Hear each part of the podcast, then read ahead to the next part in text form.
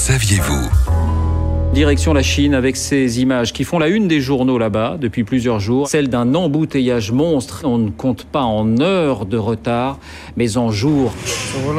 Ça fait trois jours et trois nuits qu'on est sur la route et on n'est pas encore à Pékin.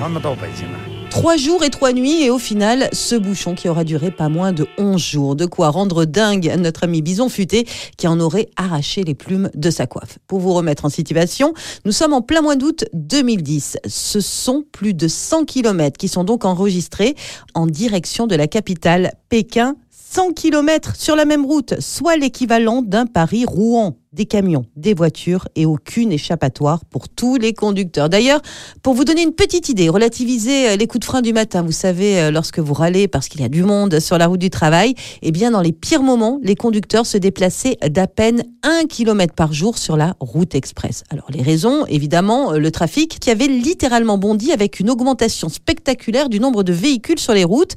Au moment de l'embouteillage, la circulation dépassait de 60% la capacité de trafic pour laquelle elle avait été conçue.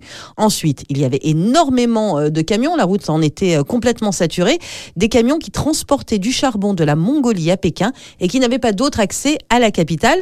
Enfin, il y avait des travaux très importants euh, sur l'axe et puis il y a eu plusieurs accidents et de nombreux véhicules en panne impossibles à évacuer. Alors vous vous demandez ce qu'ont pu faire toutes ces personnes bloquées sur place Eh bien, elles ont trouvé à s'occuper. Les uns font la causette, les autres un brin de toilette ou une petite sieste. Quant au ravitaillement, eh bien, il était assuré par les riverains qui se sont improvisés marchands ambulants et qui sillonnaient l'embouteillage en revendant à prix d'or de l'eau, de la nourriture, du tabac et même du papier toilette. D'ailleurs, ils ont dû regretter la fin du plus grand bouchon de l'histoire, qui a d'ailleurs disparu de manière un petit peu soudaine, à en croire plusieurs journalistes qui s'étaient rendus sur place.